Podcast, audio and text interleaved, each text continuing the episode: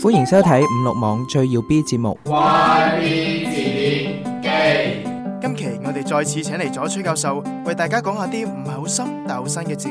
今日我哋嚟講下個基字，基以前係指建築物嘅根腳，而家係指基友，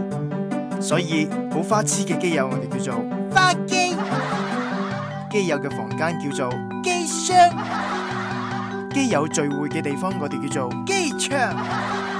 宅男基友聚會嘅地方我哋叫做宅基地。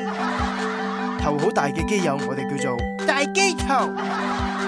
俾基友圍住嚟蝦，我哋叫做基圍蝦；基友關埋個窗，我哋叫做基關窗；基友成日玩人哋，我哋叫做機器人；好砌得嘅基友，我哋叫做肯德基；打交好勁嘅基友，我哋叫做戰鬥機；患上咗拖延症嘅基友，我哋叫做拖拉機。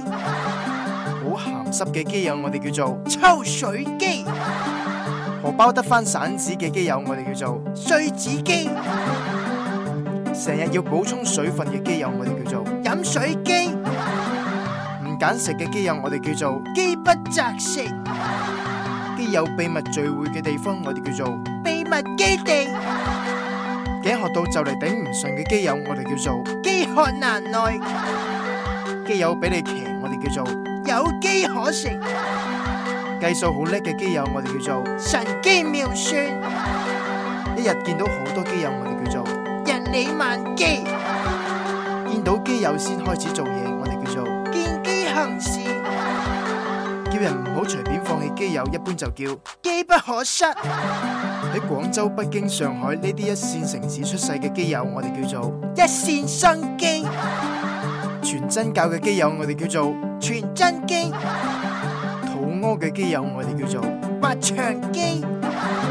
冚公章嘅基友，我哋叫做打印機；剪劉海嘅基友，我哋叫做收音機。我基友係陳冠希，佢又叫影相機。職業係廚師嘅基友，我哋叫做抽油煙機；職業係警察嘅基友，我哋叫做機警。聰明嘅基友，我哋叫做機靈；聰明嘅基友喐咗一下，我哋叫做靈機一動；智力超群嘅基友，我哋叫做太機靈；傻傻地嘅基友，我哋叫做抽風機；講冷笑話嘅基友，我哋叫做冷氣機；向基友學習，我哋叫做司機；好中意向基友學習嘅魔人，我哋叫做愛司機魔人。你自己嘅基友就叫耳機，你嘅基友好高就叫高耳機，你個基友聽覺有問題，我哋叫做你聾機，屎忽好大嘅基友我哋叫做古巨基，蜘蛛俠嘅基友叫兔司機，整手錶嘅基友我哋叫做錶機，恐嚇基友我哋叫做客機。徘徊喺眾多基友之間嘅基友，我哋叫做穿梭機；撇甩基友，我哋叫做飛機；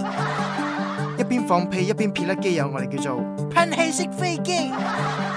由初中直接跳級到高中嘅人，撇甩咗基友，我哋叫做直升飛機；項羽撇甩咗基友，我哋叫做霸王別姬。